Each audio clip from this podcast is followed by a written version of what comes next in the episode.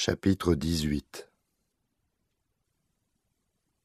Avant de rejoindre Altagracia et Ley, Baldassario prit des arrangements avec un distillateur local, qui se tiendrait prêt à recevoir les larmes de Yuang si tout se passait bien. Après la collecte par les nanoparticules dissimulées dans ses cheveux, il avait une heure pour effectuer la livraison. La femme et l'enfant attendaient comme convenu dans la suite d'un hôtel du Bund. La grande artère historique longeant la rivière Yuangpu était le seul endroit de Shanghai à avoir conservé des immeubles de plus de trois étages.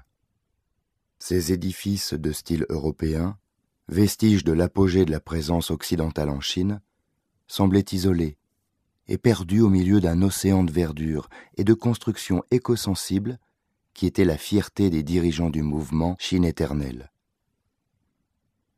On ne pouvait s'empêcher d'y voir un symbole de la place que réservaient les Chinois aux anciens maîtres du monde. Alta Gracia enrageait de ne pas pouvoir quitter l'hôtel. La ville semblait fascinante et elle mourait d'envie de déambuler dans les artères animées et de ressentir les énergies de l'endroit. Mais elle respectait les consignes de Baldassario et tenait compagnie à Leigh, en essayant tant bien que mal de répondre à ses questions alors qu'elle-même ne savait pas grand-chose. Crois-tu que nous pourrons aller dans la zone interdite? demanda Leigh. Pourquoi veux-tu aller dans cet endroit? répondit Altagracia. Je crois que Beijing se trouve dans cette zone. On m'a dit que mes parents étaient morts là-bas. Mais Niu me dit souvent que c'est un mensonge, et qu'en allant à Beijing, je retrouverai mes parents.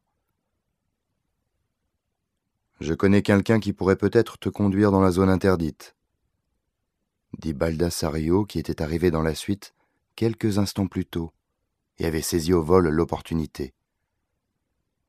Altagracia lui jeta un regard noir de désapprobation et quitta la pièce. Quand pourrons-nous rencontrer cette personne? Très bientôt, Leigh, très bientôt. Et maintenant, retourne dans ta chambre.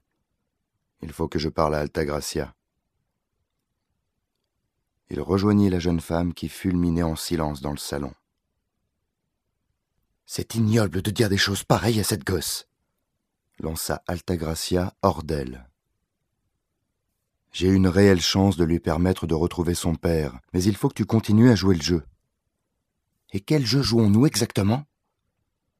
Avant de partir, je t'ai prévenu, je ne peux pas tout te dire. Si je réussis, Leigh va retrouver son père. C'est la vérité. Altagracia le dévisageait, incrédule. Baldassario commençait sérieusement à lui faire peur. Il n'était plus l'homme qu'elle avait aimé. Elle combattit la pulsion qui la poussait à vouloir fuir cet homme et ce pays.